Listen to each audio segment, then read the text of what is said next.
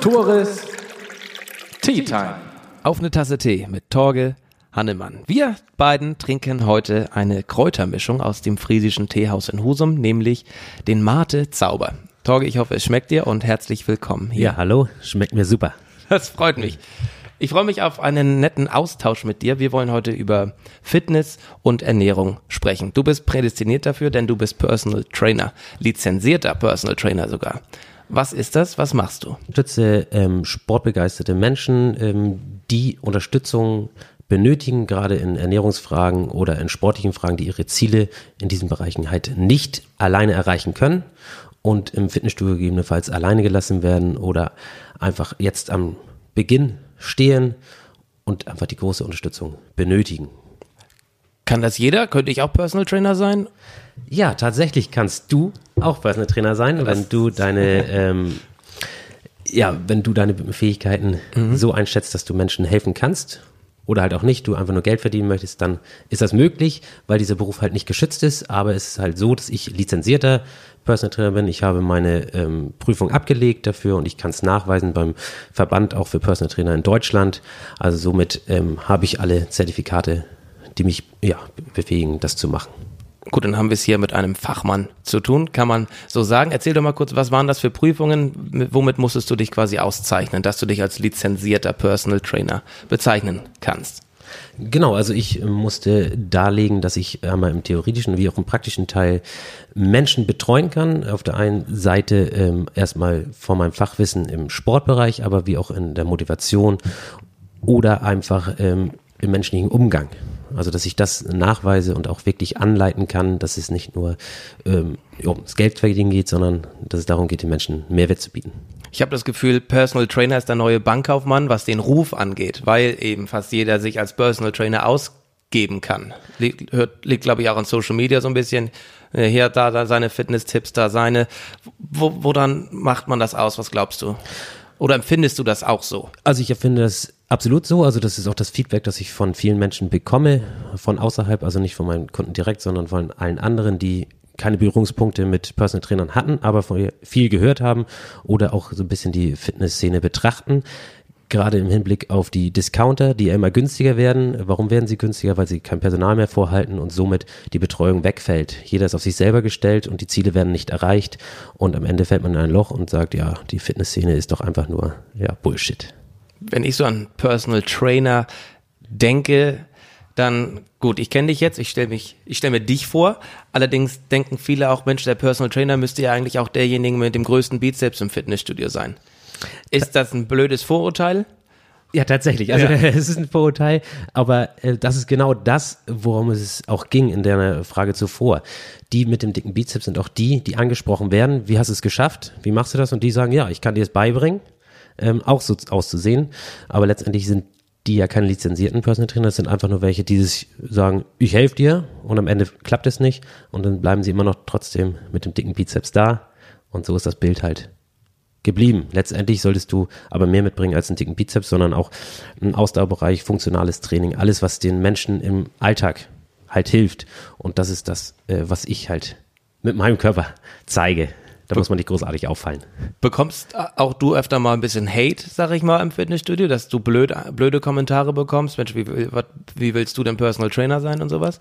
Ja, tatsächlich. Von den Pumpern, wie sie sich schimpfen, also ja. von den Bodybuildern, mhm. die gucken schon schräg rüber, was mache ich da mit, äh, oder Übung mit den Kunden. Ähm, und äh, ja, dann ist es schon so, dass die Kunden, oder die, nicht die Kunden, sondern ich primär, also Kunden natürlich auch angesprochen werden was es denn für ein Blödsinn sei, um, dass ich doch bitte mit meinem, ja, wie nennen Sie es noch immer, Rentnersport woanders hingehen soll. Fitness liegt seit Jahren im Trend. Ne? Du sagtest schon immer mehr Fitnessstudios eröffnen, Discounter, Fitnessketten schießen aus dem Boden. Es gibt immer mehr Abonnenten, mittlerweile sogar mehr Fitnessabonnenten, als es Mitglieder im Fußballverein gibt. Wie kann man ähm, sicher gehen, dass diese vielen jungen Menschen vor allem, die sich immer wieder neu anmelden, sich nicht verletzen? Ja, also verletzen tun sie sich schon. Und ihre Ziele erreichen sie auch nicht. Also sie gehen einfach nur ins Fitnessstudio. Es ist günstig, die machen eine Alternative zum äh, Fußball, vielleicht weil sie da nicht großartig etwas erreichen oder weil der Traum vom Profi irgendwo ausgeträumt ist, aber sie trotzdem sich sportlich betätigen wollen und natürlich durch so Social Media eher gepusht werden, ins Fitnessstudio zu gehen. Traumbody, hier Sixpack, da große Brustmuskeln, dicker Bizeps, alles was dazugehört. Ja, und ähm, ohne Anleitung, ohne richtigen Plan kommt man da nicht weit. Entweder geht man auf, bezahlt trotzdem weiter im äh, Fitnessstudio ja, oder äh, man verzweifelt einfach. Was ist denn der Trend innerhalb des Fitness-Trends? Gibt es da was Neues oder ist, also es ist scheinbar nicht mehr der Fall, wer den größten Bizeps hat, sondern möglicherweise wer am fittesten ist. Ich spreche da auch auf CrossFit an zum Beispiel. Genau, also so einen richtigen Trend kann man da nicht ausmachen. Es ist, äh, versucht jetzt jeder in irgendeine Nische vorzustoßen. Also gibt es von Jumping Fitness auf den Trampolin äh, bis hin, ja, CrossFit natürlich. Da gibt es aber auch äh, dann wieder Hit-Yoga. Da verbindet man halt Hit-Training, High-Intensive-Training mit Yoga, wo es auch eine neue Richtung ist, halt um Geld zu generieren. Aber letztendlich, ob es den Menschen dann hilft. Sport hilft natürlich im Allgemeinen immer, aber ob es dann äh, genau auf das Ziel ausgerichtet ist, ist immer die Frage. Also so ein richtiger Trend ist nicht ausgemacht. Momentan versuchen sich die, äh, die Lage halt so zu finden, wo am besten äh, Sport zu treiben ist, genau. Wie bist du eigentlich darauf gekommen, Personal Trainer, lizenzierter Personal Trainer und Ernährungscoach zu werden? Wenn ich mich recht entsinne, hast du eine Lehre zum Steuerfachangestellten gemacht, hast auch in der Bank gearbeitet und jetzt arbeitest du im Gym. Wie ist das so gekommen? Genau. Also es ist äh, so gekommen, dass ich ja äh, mit vier Jahren angefangen habe, Fußball zu spielen und das auch leistungsorientiert, also ziemlich hoch, äh, muss ich sagen, natürlich nicht im Profibereich, aber Fußball gespielt habe und äh, ja, dann immer viel trainiert habe, aber nur fußballspezifisch, also das heißt mit dem Ball viel gearbeitet. Und ich verletzte mich dann mit 20 Jahren, also nach 16 Jahren Fußball, gab nichts anderes für mich an den Wochenenden und in der Woche. Und auf einmal fiel ich in ein Loch, wusste nicht mehr wohin mit mir, war verletzt. Ähm, und dann habe ich mich halt gefragt, wie könnte ich da nacharbeiten, dass ich wieder fit werde oder wie hätte ich vorarbeiten können, dass ich nicht die große Verletzung bekomme. Und weil ich da keine Betreuung gefunden habe, im Nachgang wie im Vorgang, äh, äh, im Vorfeld nicht, ist es halt so im Kopf gewachsen, dass ich mich damit auseinandersetzen möchte. Bin dann auch zum Fitnesssport gekommen, Bodybuilding äh, primär und habe da viele Leute kennengelernt.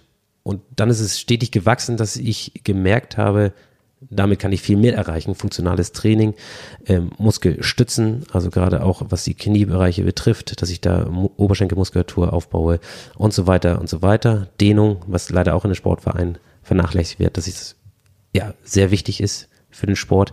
Und dann habe ich gemerkt, ja, damit möchte ich Menschen helfen, damit kann ich Menschen helfen vor allen Dingen.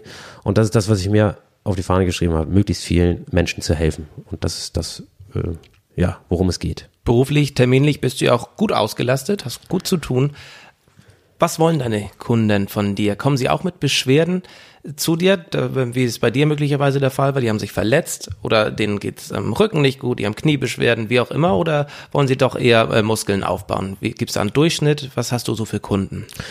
Ja, tatsächlich habe ich sehr viele Kunden und primär geht es darum, äh, Muskelverspannungen, Schmerzen, also Schulterschmerzen, Rückenschmerzen, Knorpelschäden, das ist alles äh, dem geschuldet, dass die Bewegung heutzutage halt nicht mehr groß ist, gerade in den Bürojobs, sage ich mal. Und da sind sie eingeschränkt, gucken dann nur auf den PC, auf den Laptop, sitzen viel, damit verkürzen sie sich, äh, sage ich mal, verkürzen ist der schwere Begriff, aber die Muskulatur ist dann nicht mehr so äh, locker, wie sie sein sollte. Und dadurch äh, kommt es zu schmerzhaften Folgen.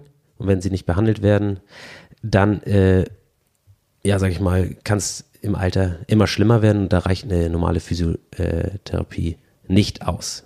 Ist das nur bei der Generation, ich will jetzt ganz vorsichtig formulieren, ähm, Ü50 so, dass die mit diesen Beschwerden auf dich zukommen oder ist es tatsächlich schon, dass es auch Jugendlichen passieren kann oder Berufseinsteigern, dass die ihre Rückenbeschwerden haben etc.?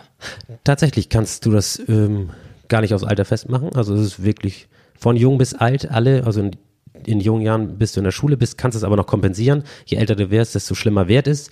Und letztendlich ist es da ja äh, in der heutigen Zeit so, dass wir im Wirtschaftssektor, also gerade im Dienstleistungssektor, dahingehend viel sitzen. Und da ist dann nicht mehr vorzubeugen, wenn nicht richtiger Sport betrieben wird, nicht die richtige Dehnung, nicht richtige Mobilisation oder, oder, oder äh, an den Tag gelegt wird, dann kann es düster aussehen im Alter. Was rätst du denn einem, der Mitte 20 ist, acht Stunden pro Tag am Schreibtisch sitzen muss. Wie kann der dem vorbeugen? Ja, zu einem kann er zu seinem Chef gehen und fragen, ob es Firmenfitness gibt. Biete ich natürlich auch an, aber Firmenfitness finde ich sehr gut. Habe ich damals auch, als ich in der Bank noch gearbeitet habe, ähm, wahrnehmen können, ähm, um dann überhaupt mal aus dem Alltag rauszukommen und dem Körper eine kleine Dehnung oder Mobilisation zu geben.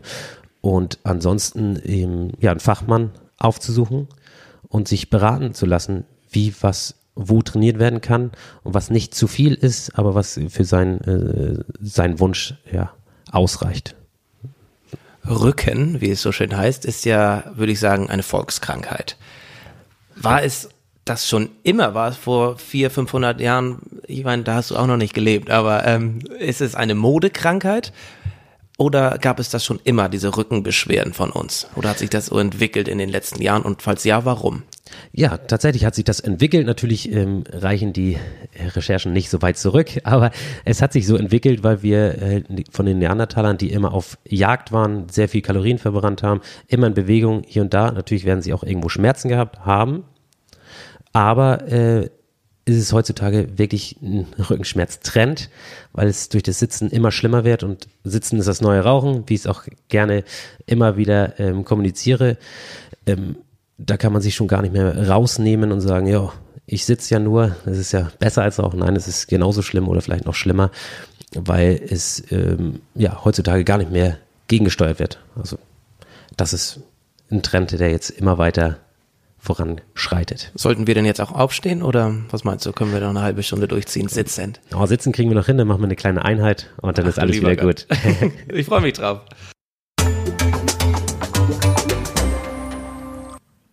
Torge, hätte ich nun etwas mehr auf den Rippen, würde das ausschlaggebend sein für meine Rückenschmerzen, hätte ich dann möglicherweise noch schon noch viel früher Rückenschmerzen bekommen oder wären die Rückenschmerzen noch viel stärker. Wie neigt sich Fettleibigkeit auf äh, Probleme im Rücken aus? Also es geht einher, sage ich mal. Also Fettleibigkeit und Rückenschmerzen entstehen beide am Schreibtisch, sage ich mal, viel sitzen, ähm, viel essen, gerade in der heutigen Zeit. Du kannst ja alles bestellen du brauchst gar nicht mehr losgehen und jagen, wie ich es ja auch gerade eben schon sagte. Die Neandertaler sind halt losgerannt, haben sich ihr Essen geholt, viele Kalorien verbrannt und dadurch auch den Rücken gestärkt durchs Laufen. Ähm, und das ist heutzutage halt nicht mehr gegeben. Du sitzt, du isst und du hast Rückenschmerzen. Also es geht einher und Fettleibigkeit. Ja, wenn man nach den Krankenkassen geht, ist es sehr schnell äh, eine Fettleibigkeit vorhanden. Fragen, wann, ab wann ist man denn fettleibig? also ich weiß jetzt nicht genau, was die Krankenkasse sagt, aber ich glaube ab BMI 23, 25, wenn man sich mit dem BMI aus, ein bisschen auskennt, dann weiß man, wohin das geht. Und das ist relativ schnell erreicht, gerade auch bei mir. Ich würde dann auch als fettleibig gelten, weil ich übergewichtig bin, was dem geschuldet ist, dass ich halt ein bisschen mehr Muskulatur am Körper habe. Du legst bei deinen Sessions sehr viel Wert auf Gesundheit nicht nur im Bereich der Ernährung, da möchte ich gleich später, möchte ich nochmal später äh, drauf zurückkommen, sondern auch was das Fitnesstraining angeht. Du gehst nicht eher auf Masse, sag ich mal, sondern auf Gesundheit. Warum und wie kann man sich das vorstellen? Ja, genau. Also ich ähm, bespreche mit meinen Kunden immer sein Ziel und letztendlich ist das Ziel immer dahingehend auch ja im Alltag wieder sich besser bewegen zu können, besser, besseres Gefühl zu haben, äh, vor allen Dingen. Und daher werden wir Übungen immer funktional machen. Funktional heißt immer in mehreren Bereichen trainieren. Das heißt, wenn ich die Einkaufstüte vom Boden hebe, ähm, bis auf die Spüle rauf und dann in den Schrank ähm, packe, da habe ich so viele Muskelgruppen, die ich beanspruche und auch trainieren muss. Das heißt, ich muss sie auch trainieren damit der Kunde keine Probleme in dem Bereich hat. Aber nicht nur das Training ist wichtig, sondern auch die Dehnung nach dem Training und die Mobilisation davor bedeutet also, dass die Muskulatur und die Sehnen schon darauf vorbereitet sind, was passiert denn jetzt. Weil wir äh, also entstehen äh, Verletzungen zum Beispiel, ja, abrupte Bewegungen, auf die der Körper nicht vorbereitet ist und schwuppsdiwupps ist es passiert. Was ist denn besser? 30 Minuten schnell trainieren mit der, mit der Befürchtung, dass man sich dabei verletzt oder gar nicht? das ist Gut, eine gute Frage. Ja, das möchte ich nämlich gern wissen. ja, das ist auf jeden Fall eine gute Frage. Ähm, ich sage immer, lieber trainieren als gar nicht trainieren und gucken, wie schnell denn das Training ist. Also ob die Bewegungen schnell sind, ob äh, schnelles Training von der Zeit gemeint ist. Ähm, aber letztendlich ist Sport oder Bewegung immer besser als keine Bewegung. Wie viel Zeit sollte man denn für eine Fitness-Session einplanen? Und wie viel ist gesund in der Woche? Also tatsächlich ist es gesund, jeden Tag Sport zu machen. Man sollte es aber in seinen Einheiten nicht ähm, übertreiben. Bedeutet also, trainiere ich eine Muskelgruppe separat, sei es die Brust, dann braucht diese Brust 48 Stunden, um sich zu erholen. Kann also sein, dass ich nächsten Tag eine andere Partie trainiere. Ich rate es immer, Ganzkörper zu trainieren. Und zwischen den Einheiten, also der freie Tag, kann dann so genutzt werden, dass äh, Regenerationstraining ansteht. Das heißt, lockeres Laufen oder einfach nur spazieren gehen, einfach nur Bewegungstraining zu machen. Das heißt, ich habe jeden Tag Sport, aber ich habe es so ähm, abgestimmt, dass mein Körper das auch noch gut findet und auch nicht kaputt geht. Neulich sprach ich mit einem, mit einer ehemaligen Bodybuilderin, die letztendlich durch ihren krassen Lebensstil und durch das heftige Training äh, krank wurde. Ist es gesund, so krass, so viel zu trainieren? Ja, also Bodybuilding ist daher nochmal ein Bereich für sich. Das ist genauso wie Leistungssport, nur dass es im Amateurbereich sich äh, echt äh, hier befindet. Da kann man nicht das große Preisgeld gewinnen und äh, eigentlich schädigt man seinen Körper mehr, als dass man ihn, äh, ja, was Gutes tut. Bedeutet also, ähm, um im Bodybuilding zu bestehen und gut zu sein, musst du über das Limit hinausschießen und das so gut wie jedes Training. Du hast wenig Regenerationsphasen und dadurch ähm, hast du Gelenkschädigungen, Muskelschädigungen, alles was dazugehört, nur um auf der Bühne nachher gut auszusehen. Und da habe ich noch nicht mal damit angefangen, dass die Ernährung on point sein muss und du sehr viele gesundheitliche Schädigungen im äh, Organbereich auch mittragen kannst, was sie wahrscheinlich auch bestätigt hat.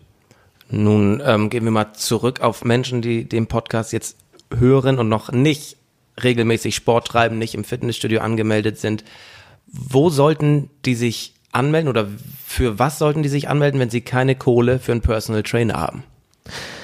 Ja, das ist schwierig zu sagen. Also entweder gehen sie ins äh, in Discounter für 19 oder 16 Euro ohne Betreuung, ohne ähm, richtiges Feedback, äh, ob die Übungen richtig ausgeführt werden, oder sie gehen halt in ein äh, ja, Wellness-Studio, die gibt es ja jetzt auch vermehrt, und bezahlen dann seine 60 bis 120 Euro. Aber da ist die Betreuung gut ähm, und da werden sie auch äh, über die Zeit gesehen mehr Erfolge erzielen als im Discounter.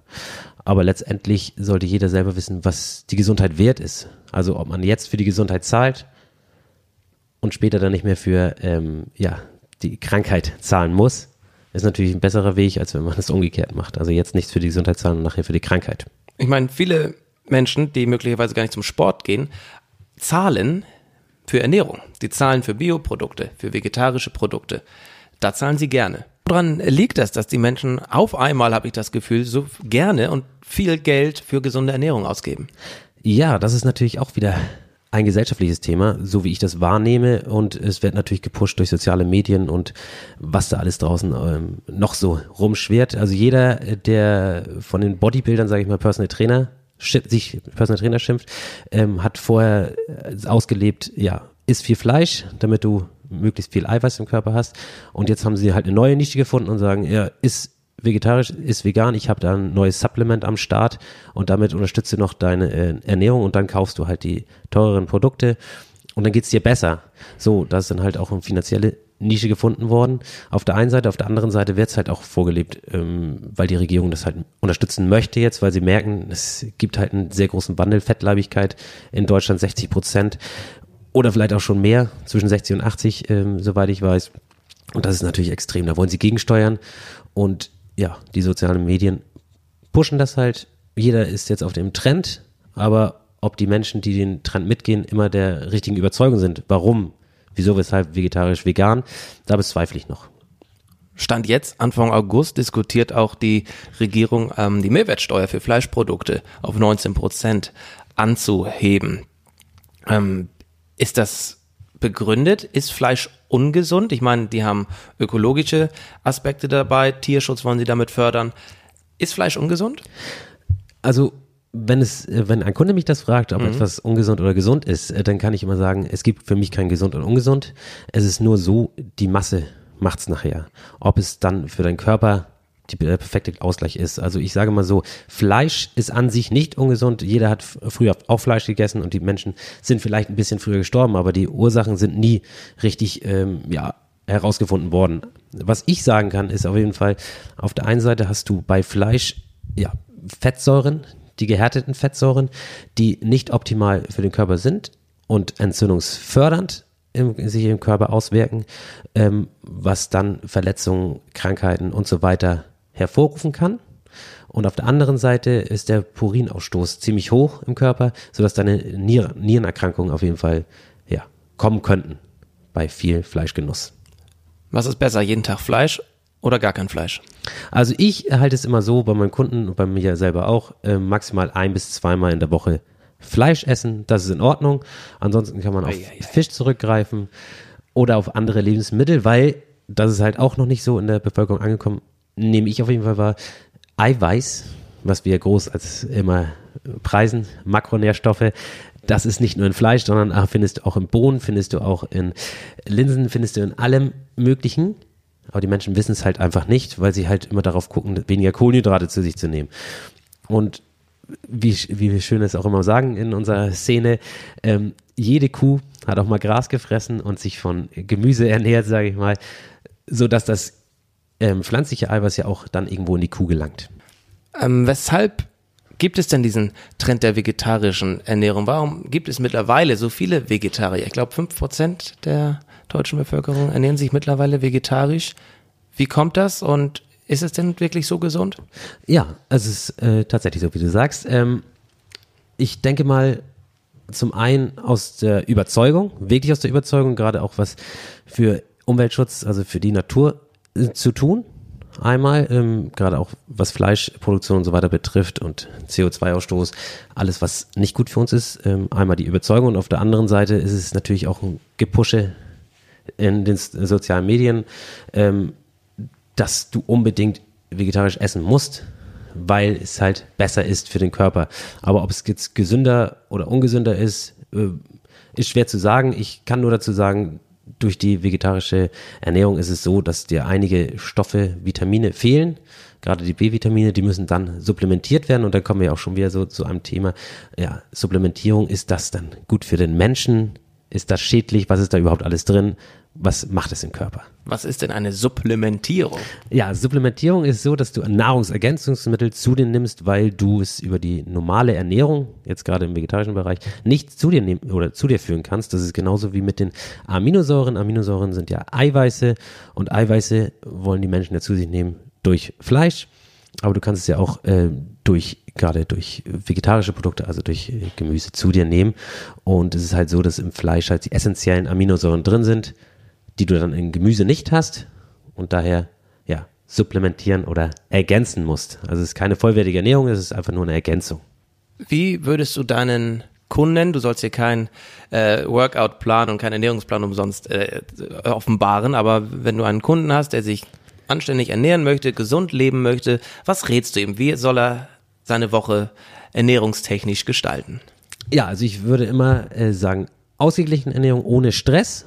Das vor allen Dingen ähm, den industriellen Zucker weglassen, primär weglassen. Und ja, wenn, wenn du dann abnehmen möchtest oder der Kunde abnehmen möchte, dann sollte man sich immer unterkalorisch, also das heißt wirklich ähm, weniger zu sich nehmen, als der Körper auch verbrennen kann oder verbrennt.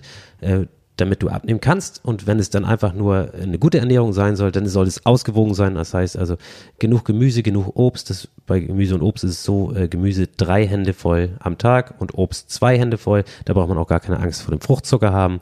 Das hat nämlich nichts mit dem industriellen Zucker zu tun. Ja, dann sollte man, wie ich es ja bei dem Fleisch schon erwähnt habe, darauf achten, dass man ein bis zweimal maximal in der Woche Fleisch zu sich nimmt und sonst über Fisch oder andere gute Lebensmittel sich ernährt. Man muss ja auch trinken. Was sollte ich trinken, um gesund leben zu können? Ja, der Körper besteht ja zu 70 Prozent aus Wasser oder 80 Prozent, wenn ich jetzt nicht ganz verkehrt bin. Aus, zum Großteil aus Wasser. genau, zu Großteil Wolltest aus sagen. Wasser. ähm, und da ist es halt wichtig, sehr viel zu trinken, damit der Körper auch die, gerade Vitamine, die wasserlöslich sind und alles durch den Körper zu stoßen und auch Schadstoffe loszuwerden. Das rate ich meinen Kunden dann auch immer mit zweieinhalb bis drei Liter am Tag zu trinken. Das schafft natürlich nicht jeder, aber es wäre sehr gut. Und da soll es dann auch wirklich nur Wasser sein und nicht irgendwelche zuckerhaltigen oder Energy Drinks oder, oder, oder. Da sollte man wirklich auf Wasser zurückgreifen. Was ist denn an dem, an dem Gerücht dran, dass ein alkoholfreies Weizen nach dem Sport besser ist als jedes Wasser? Ja, besser und besser. Also es wirkt isotonischer als Wasser, es kann schneller und besser aufgenommen werden. So ist es nämlich äh, im Körper und du bist danach dann leistungsfähiger als nur mit Wasser. Das ist das Einzige, was daran. Torge, trinkst du Alkohol? Tatsächlich trinke ich mal ein Bierchen, aber ich schon seit Jahren keinen exzessiven Alkoholgenuss, sondern mal gemütlichen Bier und das kommt im Jahr vielleicht sechs, vielleicht auch zehnmal vor, aber mehr nicht. Müssen Menschen, die Muskeln aufbauen wollen, gesund, gesünder leben wollen, aber sich jedes Wochenende betrinken, müssen die überhaupt Sport treiben? Bringt es dann überhaupt was? Ja, auf der einen Seite bringt Sport ja immer was, aber auf der anderen Seite ist der Alkoholkonsum, der exzessiv ist, dahingehend schädlich, äh, weil die Fettverbrennung einfach nachlässt, bis das letzte Alkoholmolekül aufgebraucht wurde oder vernichtet wurde. Bis dahin hemmt es die äh, Fettverbrennung. Du hast Probleme und was macht man nach dem Alkoholkonsum? Man isst sehr fettig, man isst sehr viel und das ist das halt, was nicht verstoffwechselt werden kann und ansetzt. Und dazu kann man noch sagen, dass jeder Alkoholkonsum, jeder Vollrausch die Regenerationszeit und die ist halt wichtiger als das Training, ja, zunichte macht. Also deine Superkombination, da gehen wir jetzt ins Eingemachte, wird dann nicht mehr stattfinden und du fängst wieder auf einem ja, kleineren Level an, als du vorher schon gestanden hast. Und deine Trainingserfolge werden dann ja nicht mehr so gut steigen. Also vor dem Trinkgelage noch Fastfood essen ist keine, diese Kombination ist alles andere als eine gute Idee. Was sind noch Fehler? Was sind grundsätzliche Fehler, die man vermeiden sollte, wenn man gesund leben möchte? Wenn wir nochmal alle Themenpunkte aufgreifen. Ernährung, Trinken, äh, Bewegung. Was sind Fehler, die man vermeiden muss? Genau, also Sollte. sollte. Äh, vermeiden sollte man auf jeden Fall Stress. Also diesen Druck, dass alles perfekt sein muss. Weil ähm, die Ernährung kann nicht immer perfekt sein, ist sie bei mir auch nicht. Deswegen rate ich meinen Kunden auch immer, ähm, treibe viel Sport, ähm, so dass du ein gutes Gefühl hast und auch durch den Tag gut äh, dich bewegen kannst und dann bei der Ernährung darauf achten, äh, dass du einfach alles abdeckst und dich nicht an den äh, Kalorien, sage ich mal, festhältst. Wenn du sagst, ich darf nur 2000 Kalorien, dann ist es ja schon Druck und ich darf kein, äh, kein, kein Zucker, kein, keine Süßigkeiten, dann ist es auch schon Druck. Was will man haben, wenn man Verbote hat? Ja, genau das, was verboten wird. Und dann sage ich immer, das gehört alles da rein. Und ähm, ich rechne dann hoch, wenn du 2000 Kalorien zum Beispiel am Tag essen darfst, mal sieben, das sind ja sieben Tage die Woche, dann wissen wir, dass wir bei 14.000 Kalorien liegen. Und wenn du mal einen Tag es schaffst, 4.000 Kalorien zu essen, dann weißt du, dass du in den nächsten Tagen irgendwann mal wieder deine 2000, die du zu viel hattest, abbaust. Und dann bist du auch gut davor. Du brauchst dich da nicht stressen. Und wenn du mal Kalorien offen hast und sagst, ich habe Bock auf Süßigkeiten, dann sage ich, isst Süßigkeiten. Um dir was Gutes, ein gutes Gefühl zu geben, um, um dir was Gutes zu tun, einfach zu sagen, ja, ich habe keine Verbote, ich kann aber auch aufhören. Nicht eine ganze Tüte Chips, sondern nur so viel, wie dann auch drin sind. Vielleicht eine Handvoll. Wenn man absolut keinen Bock auf ein Fitnessstudio hat, sich da überhaupt nicht wohlfühlt, was sind alternative Sportarten, die man ausüben kann, mit ähnlichen Erfolgen oder mit ähnlichen Auswirkungen? Das ist schwer zu sagen, das gibt's halt so nicht ähm, in der Gesellschaft. Also ist mir nicht bekannt, außer dass ich jetzt äh, so ein bisschen noch unterwegs bin. Ich äh, biete natürlich auch noch Kurse nebenbei an zum günstigeren Preis als meine Personal Coachings. Ähm, da gehe ich in Sportvereine und biete da einen Kurs an, den ich selber zusammengeschnitten habe, damit jeder von jung bis alt, ich meine älteste Kundin ist 65, dann den Kurs, und die kann trotzdem, wenn ich sage, mach eine Liegestütz, macht sie eine Liegestütz. Aber in ihrem Rahmen. So, das biete ich halt an. Da gibt es aber in den Sportvereinen auch viele Gymnastikkurse, die man so gar nicht kennt, weil die Sparten halt so klein sind. Ja, Gymnastikkurse, Rückenschule, das ist alles äh, präventiv, das wird auch von der Krankenkasse unterstützt. Ähm, ja, und so, da müsste man die Augen auf, offen halten. Ansonsten gibt's da nicht so viel neben Fitnessstudios und Personal Trainern, wo ich sagen kann, ja, da sollte man auf jeden Fall hingehen, um sich was Gutes zu tun. Abschließend, Torge, wie sieht eine perfekte Stunde im Fitnessstudio aus? Was Aufwärmen angeht, Dehnen angeht, Sport letztendlich. Wie sieht da eine perfekte Stunde aus? Also wenn ein Kunde mit mir kommt, dann äh, versuche ich ja natürlich die perfekte Stunde für den Kunden auch äh, zu schaffen. Und das ist immer so, dass ich den Kunden eine Erwärmung ähm, bei einem ganz niedrigen Puls ja, anbiete. Die kann er natürlich machen, sollte er auch machen, damit ähm, alle Poren sich öffnen im Körper, damit der Körper erwärmt, damit das Herz-Kreislauf-System weiß, okay, jetzt geht's los, der Puls ist etwas erhöht. Und dann geht's da ähm, um zu mobilisieren. Der Körper muss wissen, okay, es geht gleich an die richtigen harten Sachen heran und ich muss vorbereitet sein. Das heißt, wenn ich stürze, muss ich auch vorbereitet sein. Und ja, das umfasst so zehn Minuten. Dann geht's 20 bis 30 Minuten richtig ans Krafttraining, aber natürlich aufs Ziel ausgerichtet, individuell, persönlich, alles, was dazugehört. Ich bin dabei und coache und danach gibt's eine Entspannung mit zusätzlicher Dehnung, weil die Körperstellen, die Körpermuskulatur, die gerade zusammengezogen wurde und sich vergrößert hat und natürlich auch ähm, ja, Risse entstanden sind. Dadurch ist ja auch der Muskelkater dann am Ende. Die müssen natürlich auch wieder irgendwo geflickt werden und die erste, der erste Schritt zur Regeneration ist die Dehnung. Genau. Und dann gibt's ein, äh, ein Abklatschen, High Five und dann ist das Training beendet mit einem guten Gefühl. Und nun, liebe Zuhörerinnen und Zuhörer, wenn ihr den Podcast im Auto gehört habt, fahrt rechts ran, steht auf. Torge und ich stehen jetzt auch auf, denn lange sitzen ist nicht gesund, haben wir gelernt. Wir haben ganz viel mitgenommen heute, Torge. Vielen, vielen Dank für deine Einblicke. Beruflich dir weiterhin alles Gute. Bin mir sicher, du machst deinen Weg. Und vielen, vielen Dank.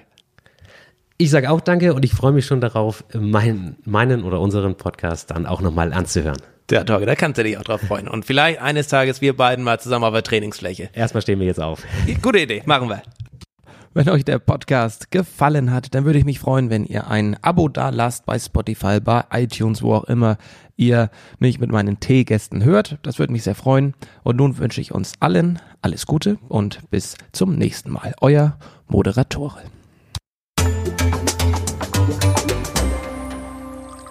Tores Tea Time.